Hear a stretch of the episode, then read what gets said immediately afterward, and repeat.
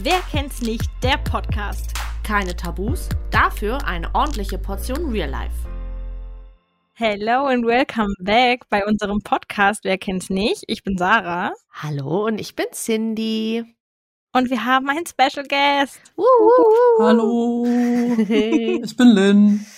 Genau, wir haben nämlich heute Lynn am Start. Äh, mit Lynn habe ich tatsächlich im Praktikum äh, bei Staff M zusammengearbeitet. Wir waren gleichzeitig Praktis. Da äh, ja, haben wir, ja, was haben wir da so gemacht? Halt so Wetter, Verkehr und äh, ja, was die Praktikanten halt so machen, Redaktionsarbeit. Und ja, und schön, dass wir jetzt endlich mal einen Anlass gefunden haben, uns äh, wiederzusehen, auch wenn es nur online ist.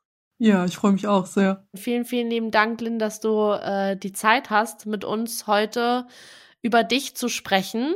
Ist für dich bestimmt ein noch krasseres Thema als natürlich für uns, weil es für dich sehr einschneidend ist. Also um es nochmal vorwegzunehmen, ich habe Lynn nämlich als Frau kennengelernt. Lynn ist aber jetzt keine Frau mehr, sondern Lynn ist jetzt ein Mann und äh, wird uns heute genau seine Geschichte erzählen. Einfach auch ein bisschen was zum Thema Transgender und ja, wenn ich das jetzt richtig zusammengefasst habe. Jo. Hallo ihr Lieben, hier ist Sarah aus dem Schnitt. Ein ganz kurzer Spoiler, ihr werdet uns noch öfter aus dem Schnitt hören in dieser Folge. Wir haben uns nämlich im Nachhinein noch sehr, sehr viel mit der Thematik beschäftigt und ja, dadurch wird es über die ganze Folge verteilt kleine Einspieler und Anmerkungen von uns geben. Macht euch darauf gefasst.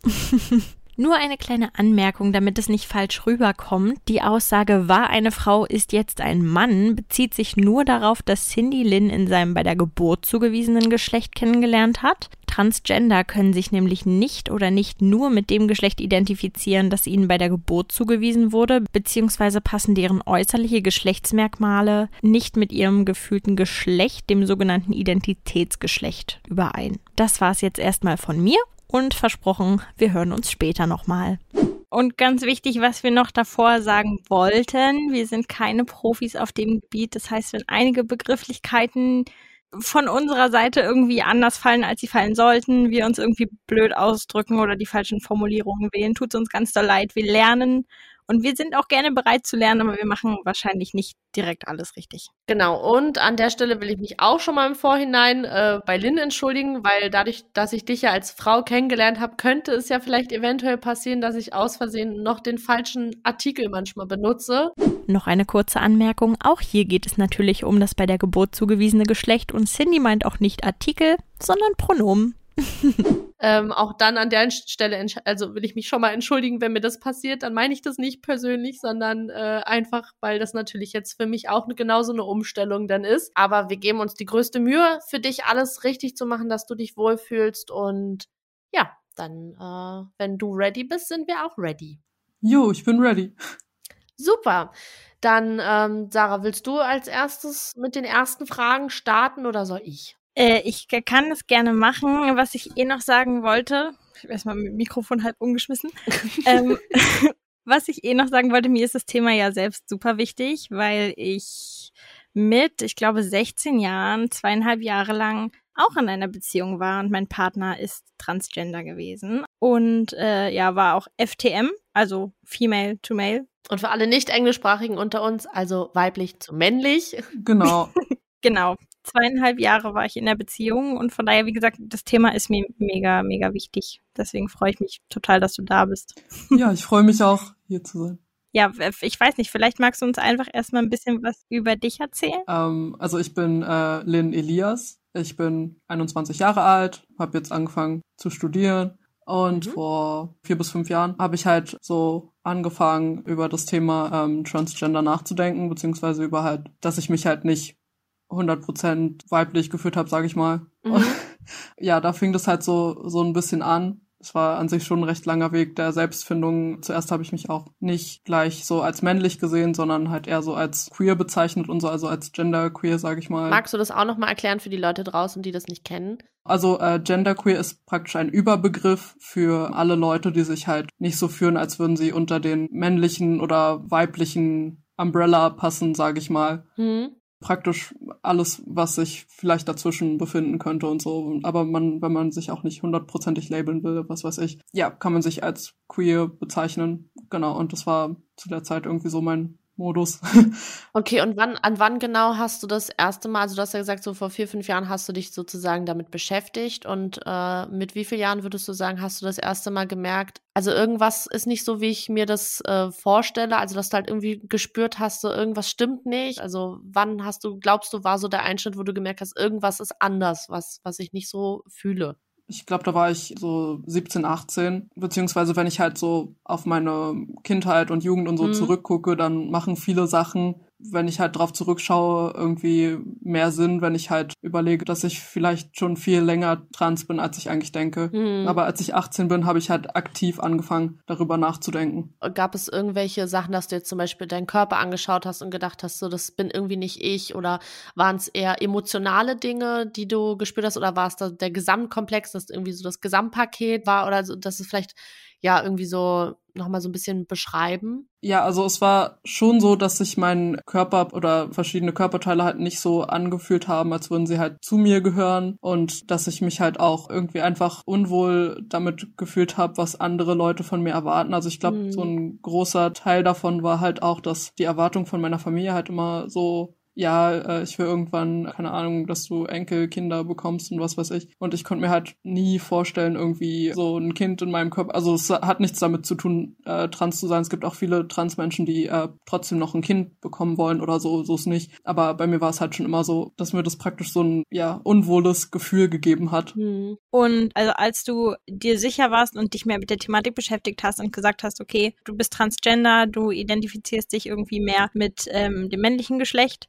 was war denn so der Weg, den du gegangen bist? Also ich kenne es, wie gesagt, von meinem Ex-Freund, es stehen ja so unfassbar viele Schritte dahinter, bevor man überhaupt erstmal an den Punkt gelangt, an den man kommen möchte. So sei es jetzt irgendwie die Änderung des Namens oder ähm, Operation oder so. Ich weiß ja jetzt nicht, wie weit du bist. Vielleicht magst du das erstmal sagen. Genau, also jeder queere Mensch, sei es jetzt binär oder nicht binär, hat ja eine andere Entwicklung, was das angeht. Einige Leute wollen Operation, einige Leute wollen keine Operation, manche wollen eine Hormontherapie und manche nicht. Ja, bei mir ist es so, ich habe halt erstmal so eine soziale äh, Transition mhm. durchgemacht, mhm. dass ich halt mit meinen Freunden erstmal darüber geredet habe und mit meinem Partner, also mein Partner wusste von Anfang an Bescheid und ähm, hat mich halt auch eigentlich von Anfang an so akzeptiert, wie ich bin. Das war halt der erste schwere Schritt, so den ich gegangen bin. Am Anfang wollte ich gar nicht mit meiner Familie darüber reden. Hm, verstehe ich. Es ist halt ein sehr stigmatisiertes Thema. Mhm. Man hat ja einfach unglaublich Angst, von der Familie verstoßen zu werden. Also ich wohne halt zu Hause mit meiner Mutter das heißt, ich hatte praktisch so eine Art Doppelleben, bis ich halt vor kurzem dann mhm. praktisch dieses Coming Out von meiner Familie auch hatte. Das war tatsächlich erst jetzt im September und das braucht es jetzt halt auch, damit ich irgendwie anfangen kann mit der Namensänderung und mit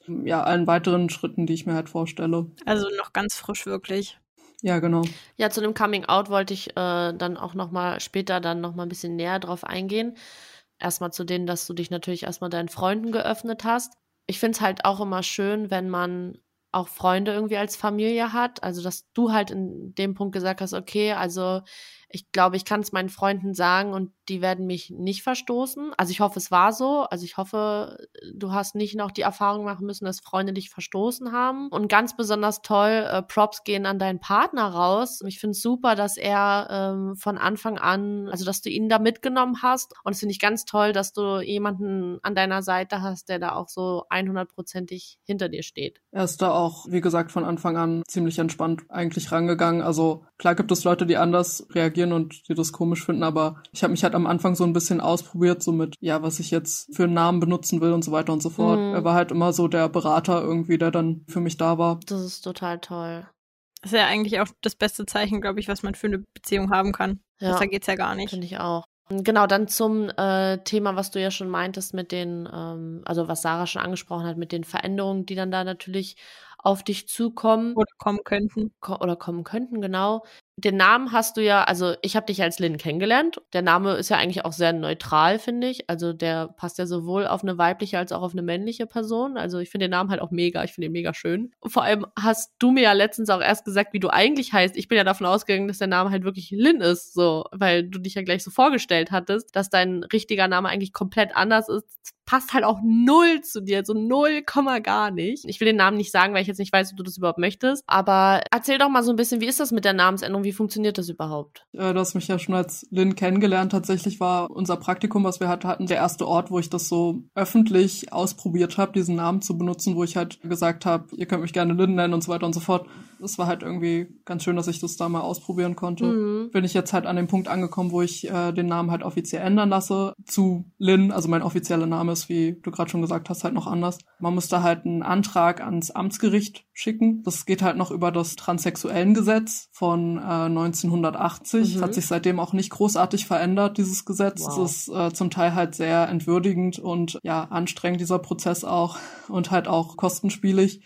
Hi, hier ist Lynn nochmal. Wir hatten ja über die Gesetze beziehungsweise über das äh, transsexuellen Gesetz gesprochen und ja, den ganzen ungerechten Bürokratiekram, der in Deutschland noch für Transmenschen gilt. Die neue Ampelkoalition hat jetzt aber viele Dinge ins Rollen gebracht, beziehungsweise will viele Dinge ins Rollen bringen. Und zwar steht im Koalitionsvertrag, dass es im Bereich Queer viele Neuerungen geben wird, dass es ein gutes Jahr für oder gute Jahre für Vielfalt, Selbstbestimmung und gleiche Rechte geben wird. Unter anderem zum Beispiel, dass es mehr Aufklärung in den Schulen und in der Jugendarbeit geben soll, Förderung der Angebote für ältere LGBTQ-Angehörige, die Änderung des Geschlechtseintrags soll sehr viel einfacher werden, also man kann die Namensänderung und die Personenstandsänderung dann auch einfach übers Standesamt machen und muss nicht den schwierigen Weg über das Amtsgericht gehen. Es wird eine vollständige Kostenübernahme für geschlechtsangleichende Behandlungen geben und unter anderem auch Entschädigungsfonds für äh, trans- und intergeschlechtliche Personen, die schon Unrecht erlitten haben wegen ihrer Identität. Soll stärkere Aufklärungs- und Beratungsangebote geben und so weiter und so fort. Gleichstellung von Regenbogenfamilien, also zum Beispiel Familien, die zwei Mütter oder zwei Väter zum Beispiel haben. Was ich auch noch sehr gut und richtig fand, ist, dass endlich das Blutspendeverbot für schwule und transgeschlechtliche Menschen abgeschafft wird. Weil vorher war es ja so, dass bisexuelle oder schwule Männer zum Beispiel kein Blut spenden durften. Wobei das ja, das Blut ja sowieso immer getestet wird, ob da irgendwelche Viren und Krankheiten drin sind, egal was für ein Mensch dieses Blut spendet. Das Blut muss, muss ja immer gesund und tipptopp sein. Also ähm, ja, wenn ihr euch dazu noch mehr durchlesen wollt, es steht alles auf dem Twitter-Account von Sven Lehmann. Das ist ein Mitarbeiter des Bundestags für die Grünen. Man schreibt praktisch in den Antrag rein, dass man offiziell seinen Namen von alter Name zu neuer Name und von alter Personenstand zu neuer Personenstand ändern will und muss dann noch zwei Psychologen praktisch in den Antrag reinschreiben. Also man braucht zwei psychologische Gutachten, die praktisch dem Amtsgericht bekannt sein müssen. Also das heißt, wenn man vorher keine guten Gutachter kennt, die Transmenschen halt respektieren, dann werden einem vom Amtsgericht vielleicht irgendwelche, ja, total altmodischen Leute gestellt, die vielleicht auch noch irgendwie sehr konservativ sind und was weiß ich und die dann einem ziemlich Probleme machen. Ich habe zum Glück zwei Gutachter gefunden, die mir von einer queeren Beratungsstelle halt empfohlen wurden. Das heißt, die werden mir wahrscheinlich auch keine traumatischen Erlebnisse bereiten. Aber mhm. ja, das ist halt leider nicht bei jedem der Fall. Zum Teil ist es, wie gesagt, sehr entwürdigend, dieser Prozess schon allein, dass man halt seinen alten Namen in den ganzen Dokumenten halt, also es macht halt Sinn, weil es ist noch der offizielle Name, aber es ist halt blöd, dann immer vom Amtsgericht so Briefe zurückzukriegen mit Frau bla bla bla. Mhm. Oh ja, das verstehe ich. Ja, stimmt, darüber habe ich mir gar keine Gedanken gemacht. Aber das kann ich mir vorstellen, das ist ja super belastend. Also damit dann die ganze Zeit wieder konf konfrontiert wird. Ich hasse die Vor allem ist es ja auch kein kurzer Prozess. Also es ist ja jetzt nichts, was irgendwie in ein paar Tagen durch ist, wahrscheinlich. Ja, wo man sagen könnte, okay, ich kriege jetzt noch einen Brief und dann ist es, dann lese ich das noch einmal und dann ist das Ding durch, sondern man kriegt ja wahrscheinlich unzählige Briefe noch und man muss unfassbar viel Papierkram machen und ich finde es halt auch richtig schade, dass es in Deutschland auch immer noch so schwer anscheinend ist. Vor allem, dass dieser ganze Aufbau da anscheinend immer noch aus 1980 ist. Also ich meine, wir leben im Jahr 2021. Ich meine, was, da ist ja. einfach nichts passiert anscheinend, gar nichts. Schon hart. Ja, also es ist seitdem halt wirklich nicht viel passiert und es ist mit Kosten verbunden, es ist mit viel Bürokratie verbunden. Äh, ich musste auch meine Mutter mit einbeziehen, weil wir Verfahrenskostenhilfe beantragt haben und so, weil das halt sonst viel zu teuer wäre, um das halt selber zu stemmen. Also bei so einer Namens- und Personenstandsänderung kann das schon mal zu Kosten von 1000 bis 3000 Euro kommen, was ich auch sehr diskriminierend finde. Ich glaube, bei einer normalen Namensänderung wird das danach berechnet, wie viele Buchstaben man irgendwie im Namen verändern will und was weiß ich alles. Und bei den Kosten kommen halt noch die Gutachter und alles Mögliche rauf, die psychologischen Gutachter, genau. Äh, ich sitze jetzt auch schon, glaube ich, seit zwei Monaten da drauf, weil meine Mutter halt noch ihr Dokument ausfüllen musste und so. Es dauert wahrscheinlich alles noch eine ganze Weile. Und wieso muss deine Mama da anscheinend noch irgendein Dokument ausfüllen? Ich meine, du bist ja lange über 18. Ja, es geht aber darum, dass wenn die Eltern halt noch Unterhalt für einen ah. haben, also ich wohne ja jetzt zum Beispiel noch bei meiner Mutter und, und so weiter und ich studiere ja nebenbei mhm. und so. Das heißt, äh, ich krieg immer noch Kindergeld. Klar, klar. Das heißt, das Amtsgericht will halt, dass wir beweisen, dass sie das praktisch auch nicht alleine stemmen könnte, die Kosten auf einmal. Ah, okay. Ich habe mich nämlich gerade schon gefragt. Also in meinem Kopf war so, es geht doch eigentlich niemandem was an. So, es ist ja dein Leben. Aber gut, so leuchtet es natürlich ein. Klar, wenn du natürlich noch zu Hause wohnst, dann muss man natürlich beweisen, wieso du das jetzt nicht auf einmal zahlen kannst oder wie auch immer. Ich muss sagen, es ist trotzdem krass. Also,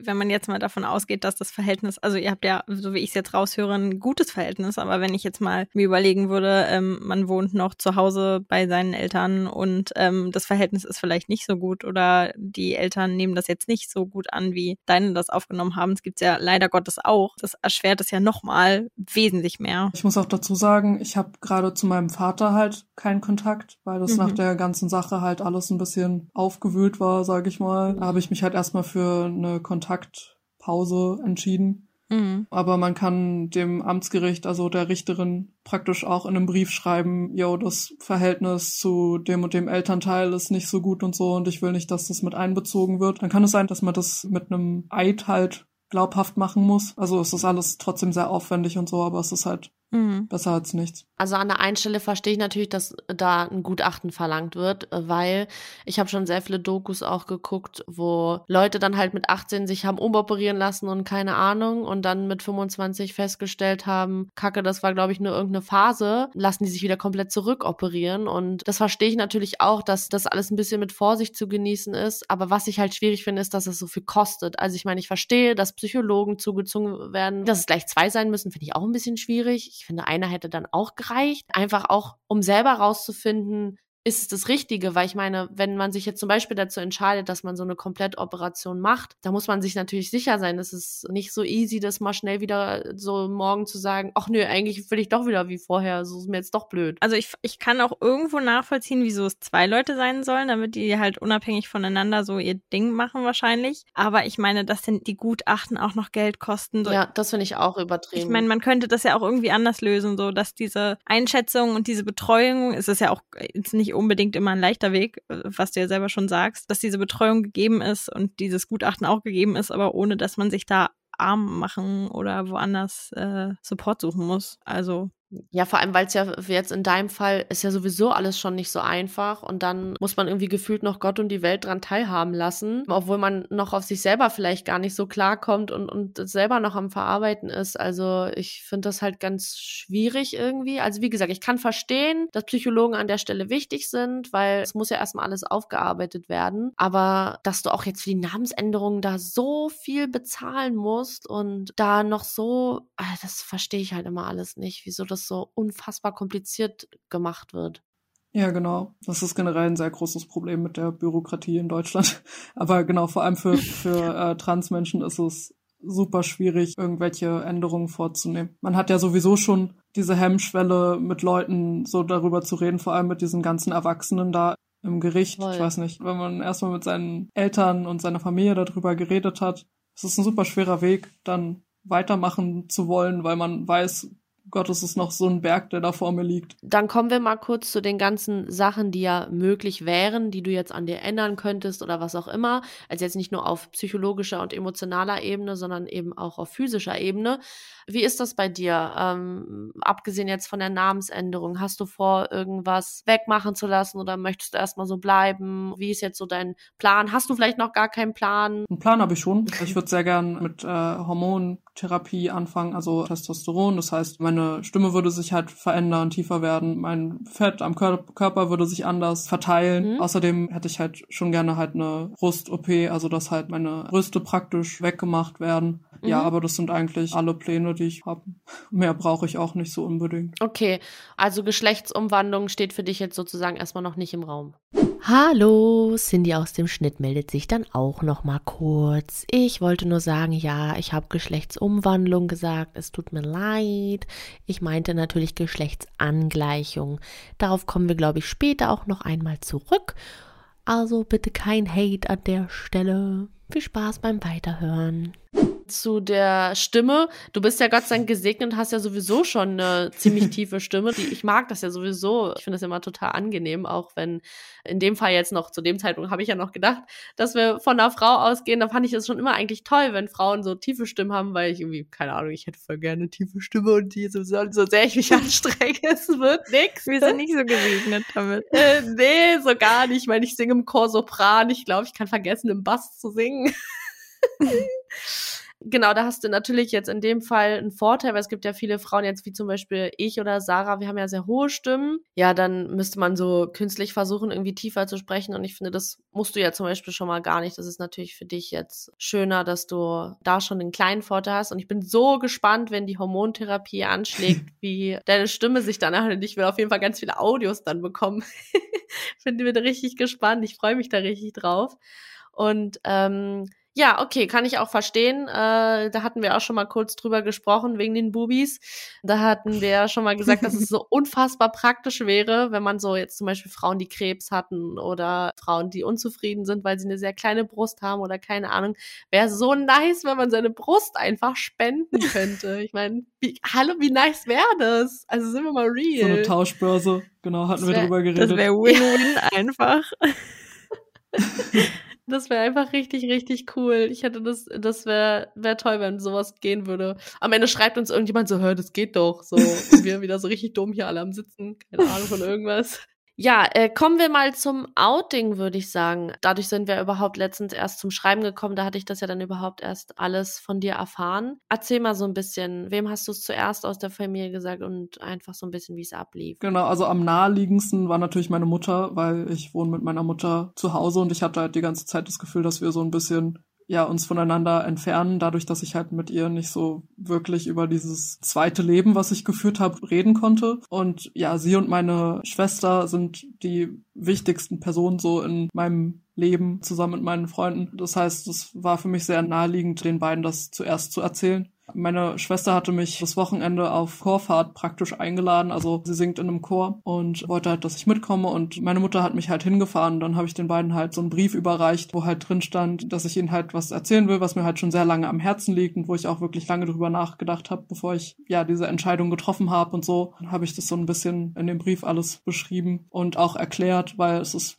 natürlich am Anfang nicht so einfach zu verstehen, wenn man noch nicht so oft damit zu tun hatte. Okay, und also sie hatten noch gar keine Vorahnung oder so oder kamen vielleicht und haben sich schon gedacht, was du vielleicht erzählen wirst oder so? Also nachdem ich es gesagt habe, meinte meine Schwester, dass es, nachdem sie drüber nachgedacht hat, bestimmt auch schon irgendwelche Anzeichen gab und meine Mutter halt auch so, ja, du hast ja dann immer Boxershorts getragen und so. Also wir wohnen halt zusammen, das heißt, sie sieht ja Mhm. meine Unterwäsche. Das ja Really? Und ähm, das war aber so das Einzige. Aber ich glaube nicht, dass sie direkt eine Vorahnung hatten. Aber nachdem ich das halt gesagt habe, haben für sie halt manche Sachen einfach mehr Sinn gemacht, Ja, glaube ich. kann ich mir vorstellen. Okay, aber sie haben es erstmal entspannt eigentlich aufgefasst. Also da kamen dann nicht irgendwie äh, irgendwie dumme Kommentare oder keine Ahnung. Da war erstmal soweit alles. Genau, also Gut. es hat zwar, es, äh, es, es war zwar erstmal ein bisschen schockierend, Klar. aber es wurde dann halt so aufgenommen, weil ich halt auch ziemlich aufgelöst war, dass sie dann halt so gesagt haben, hey, ist doch alles gut, wir lieben dich so, wie du bist. Brauchten dann aber natürlich erstmal danach natürlich trotzdem Verarbeitungszeit. Meine Mutter war dann halt erstmal zu Hause. Wir hatten dann, nachdem ich von der Chorfahrt mit meiner Schwester wiederkam, halt noch ein recht langes Gespräch Mhm. am Tisch, äh, in dem ich ihr halt viele äh, Fragen nochmal beantwortet habe. Ja, das erste, was meine Schwester mich gefragt hat, weil äh, sie mich vorher immer Mäuschen genannt hat, war, ob sie mich jetzt Mausebär nennen soll. Sweet. Das war super süß. Wie alt ist deine Schwester? Elf Jahre älter als ich, das heißt, sie wird 31, Okay. glaube ich. Ach Mensch, Ja. Süß. Schöne Frage. Also ha hast du denn negative Resonanzen irgendwie bekommen? Also von der anderen Seite der Familie, also mein äh, Vater und meine Oma, genau, also auf der Seite der Familie äh, gab es negative Reaktionen. Also ich versuche mir so ein bisschen einzureden, dass sie wahrscheinlich einfach noch ein bisschen mehr Zeit brauchen. Aber momentan will ich nicht wirklich was mit ihnen zu tun haben. Mhm, verstehe ich auch. Das erste, was meine Oma halt gesagt hat, war, in die Richtung Auto dich nicht als Mann, das ist mega gefährlich und was weiß ich. Aber generell, es war nicht so die beste Coming-out-Situation, weil ich halt ja, schon in dem Brief, den ich halt an meine Oma und meinen Vater geschrieben hatte, das war halt mehr so die Situation, dass ich in diesem Brief eigentlich erklären wollte, dass ich erstmal keinen keinen Kontakt haben will. Das war halt nicht hm. ein Coming-out-Brief, sondern mehr so hm. ein Konfrontationsbrief von allen möglichen Dingen. Also ich will nicht zu sehr ins Detail gehen, ehrlich gesagt, mhm. aber es war keine schöne Situation. Es war alles sehr aufgewühlt. Alles gut. Du musst auch äh, nicht sagen, was du nicht sagen möchtest. Wir werden dich hier zu nichts zwingen. Ich wollte nur, mhm.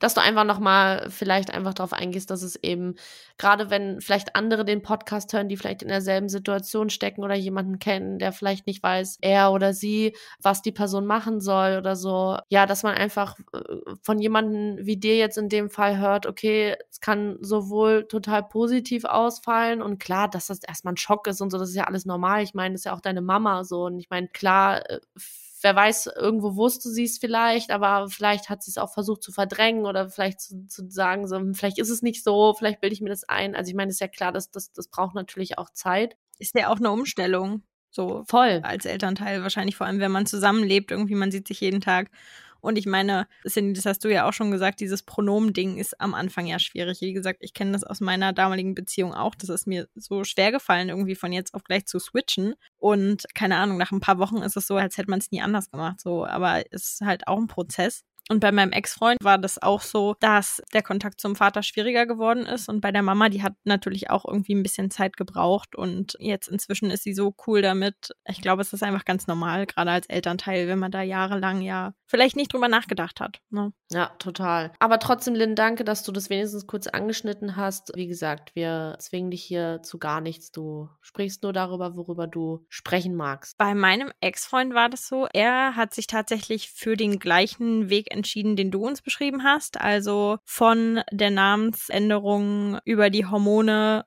hat er auch alles mitgemacht. Auch die Mastektomie, also die Entfernung der Brust bei der Geschlechtsangleichung, sagt man ja, glaube ich. Ja, ich habe Umwandlung, glaube ich, gesagt, ne? Ah, tut, tut mir leid, ich habe es nicht so mit den Begriffen. Bei der Geschlechtsangleichung hat er auch gesagt, das braucht er für sich nicht. Okay, alles klar. Er fühlt sich so, wie er ist, jetzt super und was Besseres gibt's ja gar nicht. Ich weiß bei ihm aber, dass es ja sozusagen, bevor man an den Punkt kommt, an dem man sich jetzt beispielsweise die Brust operieren lassen kann, gibt's ja trotzdem Möglichkeiten irgendwie, die man machen kann, um sich selber ein bisschen wohler zu fühlen. Ich glaube, er hat damals beispielsweise so einen Binder gehabt, mit dem man sich den Oberkörper ja sozusagen, also die, die Brust sozusagen schon, ja, wie, wie sagt man, so dass man es nicht mehr so sieht. Und ähm, ich glaube, Packern hat er auch gemacht. Ich weiß gar nicht, ähm, inwiefern du darüber reden möchtest, was es da vielleicht für Möglichkeiten gibt für Leute, die auch in der Situation sind und sagen, damit oh, ja. ich mich wohler fühle, wenn ich in den Spiegel gucke, was für Möglichkeiten habe ich denn, bevor ich diesen langen Prozess hinter mir habe.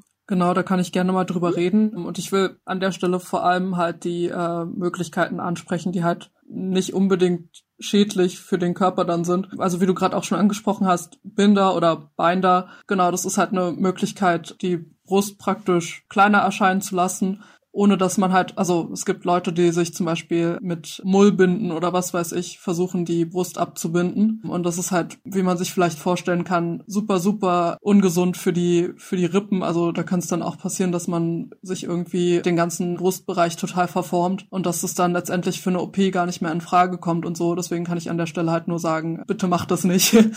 es gibt Seiten, auf denen man sichere Binder kaufen kann. Sollte man nicht unbedingt von Amazon kaufen für 10 Euro, sondern das müssen dann schon halbwegs gute Binder sein. Ja, genau. Ich, ich weiß nicht, ob ich jetzt irgendwelche Marken nennen darf oder nicht. Kannst du ruhig. Du willst gar nicht wissen, wie auch wir irgendwelche Marken nennen. okay.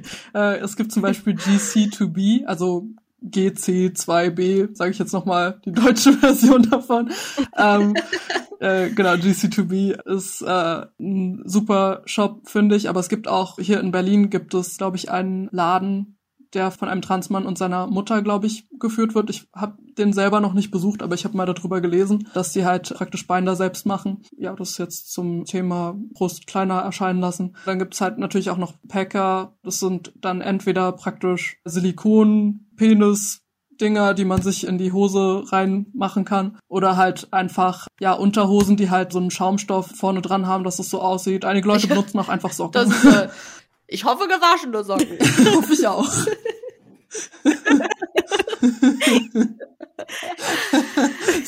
Super. Ja, genau. Also äh, da gibt's halt auch die eine oder andere Möglichkeit, wenn man sich unwohl damit fühlt, wie sein Unterleib in irgendwie Hosen aussieht, dann mhm. gibt es dafür Möglichkeiten. Und ist das jetzt für dich auch sowas, was du sagst, okay, ich bin voll froh, dass es das gibt, deswegen nutze ich das auch gerne oder sagst du, ich brauche das nicht, ich bin schon froh, wenn die Brust dann weg ist oder die Brust abgebunden ist oder wie auch immer? Also ich benutze schon seit 2018 halt Binder. Also zu der Zeit war ich mir zwar noch nicht zu 100% sicher, aber da habe ich das manchmal so fürs Cosplay halt benutzt. Also ich zu der Zeit dann war ich manchmal so auf Conventions und was weiß ich, habe dann auch irgendwie männliche Charaktere oder so dargestellt und da habe ich das dann halt genau dafür benutzt. Hallo, Cindy aus dem Schnitt schon wieder hier. Ihr kennt's ja schon. Ganz kurz, weil wir das Wort Cosplay verwendet haben. Ich wollte euch nur kurz erklären, dabei handelt es sich um ein sogenanntes Kostümspiel, wörtlich übersetzt.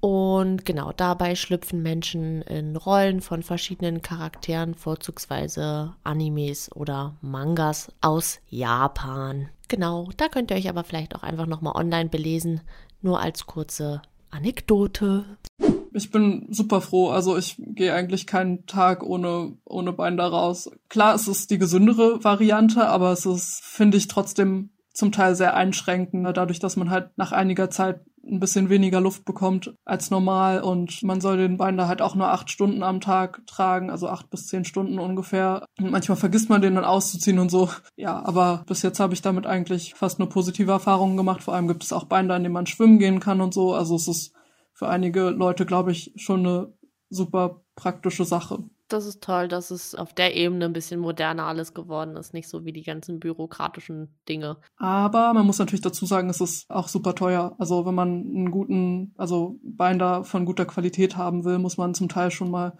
um die 40 Euro ausgeben und das ist einfach nicht für alle Leute so gegeben. Oder bei vielen Transmenschen wollen ja die Eltern das dann auch nicht und verbieten einem das dann. Und man hat dann Angst, dass gesehen wird, dass es irgendwie in der Post gekommen ist und was weiß ich. Mhm. Aber es gibt inzwischen auch Möglichkeiten, wo die Shops anbieten, einem das halt ohne, dass man es bezahlen muss, zu schicken, weil man keine Möglichkeit hat, es zu bezahlen oder so. Also. Das ist cool. Vor allem ist es ja mit einem wahrscheinlich nicht getan, weil man ja, denke ich mal, auch mal wechselt, dann ist es vielleicht mal in der Wäsche oder Genau. Ja, jetzt überlege ich gerade, habe ich noch irgendeine Frage? An Fragen habe ich grundsätzlich, muss ich sagen, nichts mehr. Was mich aber noch interessieren würde, wären, ist natürlich diese Standardfrage, die man immer stellt, was du anderen Menschen, die vielleicht in der gleichen Situation sind, mit auf den Weg geben würdest.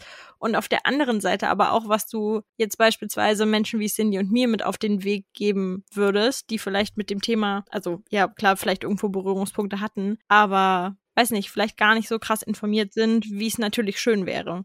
Ja, und was du genau, was du dir halt wünschst, wie, wie Leute mit dir umgehen, die halt vielleicht keine Ahnung davon haben, also was so deine Träume und Wünsche dazu wären. Also Leuten wie mir, die jetzt vielleicht noch im Anfangsstadium sind, kann ich nur mitgeben, ganz viel Geduld zu haben und ja, offen mit den Mitmenschen zu reden also außer es ist äh, natürlich unsicher, dann würde ich sagen, mach lieber das, was für dich am sichersten ist. Mir hat es mega geholfen, mit anderen Leuten darüber zu reden. Genau. Ansonsten kann ich eigentlich nur diesen Menschen mitgeben, dass es besser wird, auch wenn man vielleicht immer denkt, dass es nicht besser wird. Also ich hatte schon ganz viele Punkte in meinem Leben, wo ich dachte, okay, jetzt gebe ich einfach auf. Aber ja, es, es wird besser. Menschen werden euch akzeptieren. Wenn es nicht gerade die eigene Familie ist, dann ist es vielleicht ein Freund oder eine Freundin, die ihr noch gar nicht kennengelernt habt in eurem Leben. Und dafür lohnt es sich einfach weiterzumachen. Menschen wie euch, also äh, Sarah und Cindy kann ich mitgeben. Ja, es ist ganz wichtig, äh, Menschen zuzuhören. Also es ist halt ein super Schritt, dass ihr Leute wie mich in den Podcast einladet und dass ihr euch jetzt meine Geschichte angehört habt, so, weil das hilft, glaube ich, einfach enorm an Verständnis dafür zu bekommen und sich besser in die Situation von Trans-Leuten und anderen Menschen aus der LGBTQ-Community sich damit zu befassen, hilft einfach, ja, äh, ich, jetzt habe ich mich gerade so ein bisschen fastbit, aber äh, das kennen wir, macht dir nichts raus. Darin sind wir Profis. genau, aber was ich euch halt mitgeben kann, ist euch damit zu beschäftigen mit ganz vielen verschiedenen Menschen und sich einfach viele verschiedene Geschichten anzuhören, weil dann kann es gar nicht erst dazu kommen, dass man irgendwelche Vorurteile hat oder so oder dass man irgendwie ja, dass man, dass man irgendwelche Unsicherheiten überhaupt haben muss, wenn wir in einer Welt leben würden, wo man einfach jeden akzeptieren würde und einfach das Gefühl oder die Emotion des anderen auch akzeptiert, weil ich meine, wo du mir das geschrieben hattest, habe ich mich ja super für dich gefreut. Ich habe ja sofort gesagt, dass ich mich, dass ich mich unfassbar dafür freue, äh, dafür freue, dass ich mich unfassbar freue dafür, dass du diesen Entschluss für dich gefasst hast und du offen an die Welt damit gehst sozusagen. Und das finde ich ist halt auch so wichtig, dass man halt auch auf der anderen Seite dann nicht schreibt so, äh, bist du dir sicher oder hä, ist mir gar nicht aufgefallen oder keine Ahnung, sondern dass man halt versucht, offen damit umzugehen und zu akzeptieren, dass andere irgendwas für sich verändern wollen. Und ich finde es ja immer schwierig, wenn man dann versucht, so den Menschen reinzureden oder dann irgendwie den das Gefühl vermittelt, das wäre falsch. Und ich denke mir immer so, du kannst doch gar nicht wissen, ob es für die Person richtig oder falsch ist. Du, du bist nicht die Person. Also ich finde es dann auch immer respektlos, wenn Leute dann irgendwelche diskriminierenden Dinge sagen. Und ja, solchen Menschen wünsche ich nichts Böses. Hm. Ja. Aber auch nichts Gutes. Ja, aber auch nichts Gutes. So. Das ist halt ja, voll. für mich, ich, ich habe da halt gar kein Verständnis für, wenn Leute halt, wenn ich das halt auch manchmal auf Social Media lese, wenn irgendjemand sich outet, so sei es jetzt Homosexualität oder Transgender oder was auch immer, wenn ich dann so lese, so eine, so eine ekligen Kommentare wie, öh, du ekliger oder keine Ahnung, denke ich mir so, du sitzt wahrscheinlich da zu Hause in deinem Kämmerchen und hast einfach selber dein Leben nicht unter Kontrolle, weil ich meine, was bewegt denn einen Menschen dazu, sowas zu jemandem zu schreiben, den man dann auch noch nicht mal kennt? Also das, das verstehe ich halt dann immer nicht. Deswegen wünsche ich mir auch von den Leuten, dass sie einfach offener sind. Vor allem, weil zu 100 Prozent irgendjemand, den du kennst, sich in deinem Leben einfach als schwul oder lesbisch oder trans outet. Es gibt viel mehr Leute, als man denkt. Also ja. Und ich meine, nur weil man das Verständnis nicht hat, heißt es ja trotzdem nicht, dass man nicht trotzdem akzeptieren und tolerieren kann. Also man muss es ja nicht verstehen, aber man kann es ja trotzdem annehmen und sich einfach freuen, dass es der anderen Person so besser geht und man sich wohlfühlt und mit sich im Reinen ist, was ja eh viel wichtiger ist. Ja, für mich wäre es halt auch wichtig, also es wäre halt irgendwie so ein persönlicher Wunsch, dass es halt, dass sowas gar nicht mehr nötig wäre, dass wir hier so ein Interview gar nicht führen müssten, weil es einfach so normal wäre. Also das, das finde ich halt eigentlich traurig, dass, äh, wie du jetzt gesagt hast, dass du es so schön findest, dass wir dich eingeladen haben und gesagt haben, hey, wir würden voll gerne eine Geschichte hören. Aber eigentlich ist es so traurig, dass man so ein Gespräch überhaupt führen muss. Ich finde es halt wichtig, dass es das alles einfach gar nicht gäben würde, sondern es einfach normal wäre. Ist ja mit Outings eigentlich genauso. So, ja. du, musst, du musst dich outen und den Menschen sagen, dass du bist, wie, wie du, bist. du bist. Ja. Und warum? Ja. So, ja. eigentlich, also klar, aber hm, ja, schwierig. Das, das ist auch etwas, was mich irgendwie immer mega konfus macht, irgendwie. Ja, Lynn, dann vielen, vielen, vielen lieben Dank an der Stelle, dass du dir die Zeit genommen hast und dass du auch so offen warst. War bestimmt jetzt für dich auch nicht so einfach so öffentlich quasi darüber zu sprechen. An der Stelle wollte ich dich noch fragen, ob es für dich in Ordnung wäre, wenn wir auf Instagram dich markieren würden, dann, ähm, wenn wir das hochladen, dass die Folge online gekommen ist. Wenn du das möchtest, wenn du sagst, nee, ich möchte das nicht, dann schneide ich das jetzt hier auch an der Stelle raus und dann hat es dieses Gespräch nie gegeben.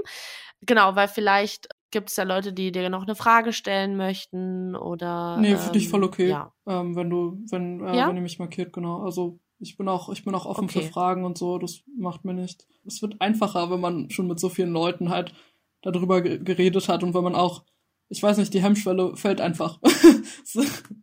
Ja, ja, ja. Und an der Stelle, Leute, wünsche ich mir wirklich, also wenn ihr Lynn schreibt, weil ihr noch eine Frage habt, weil wir vielleicht was vergessen haben, das könnte sehr gut möglich sein, das wäre bei Sarah und mir jetzt nichts Neues. ähm, wenn ihr noch was habt, seid bitte respektvoll. Ich, ey, wenn ich mitkriege, dass irgendeiner Lynn geschrieben hat und irgendwas, ich raste richtig aus. Ohne Quatsch. Stehen also, beide vor der Tür. Ich bin zwar nur 1,55, also, aber es ist egal. sei, seid respektvoll und seid offen und äh, ja. So, ihr Lieben, und bevor wir jetzt zum Outro kommen, ein paar Worte in eigener Sache. Normalerweise kommunizieren wir das ja nicht so, wie lange wir für unsere Folgen brauchen und wie viel da wirklich dahinter steckt. Aber bei dieser Folge war das wirklich immens. Ich glaube, man hat es an den Einspielern schon merken können. Nur damit ihr euch vorstellen könnt, wie viel wirklich hinter dieser Folge steckt. Normalerweise brauchen wir für die Aufnahme inklusive Vorbereitung, den Schnitt, die Abnahme mit Nachbearbeitung und das ganze Hochladen, Posten, Social Media bestücken knapp drei bis vier Stunden, bis wir fertig sind mit einer Folge. Pi mal Daumen, also es hängt natürlich vom Umfang und von der Thematik der Folge ab. An dieser Folge haben wir aber knapp 18 Stunden gearbeitet, wenn man alles berücksichtigt. Aber es ist nun mal ein sehr, sehr wichtiges und intensives Thema. Wir haben uns viel damit befasst, viel damit beschäftigt, viel auch im Nachgang darüber gesprochen und ja, wir hoffen deswegen umso mehr, dass euch die Folge gefallen hat. Vielen Dank fürs Zuhören und jetzt gebe ich ganz reportermäßig ab an Cindy für unser Outro. Dann würde ich sagen, wenn ihr Fragen, Anmerkungen, Kritik oder ähnliches habt, dann könnt ihr uns wie immer sehr gerne auf wer kennt's nicht unterstrich Podcast auf Instagram schreiben oder ihr schreibt uns sehr gerne auf Facebook unter wer kennt's nicht. Oder ihr könnt uns auch sehr gerne eine E-Mail schreiben unter werkennt's.podcast.gmail.com. Und damit würde ich sagen, verabschieden wir uns. Tschüss. Tschüss.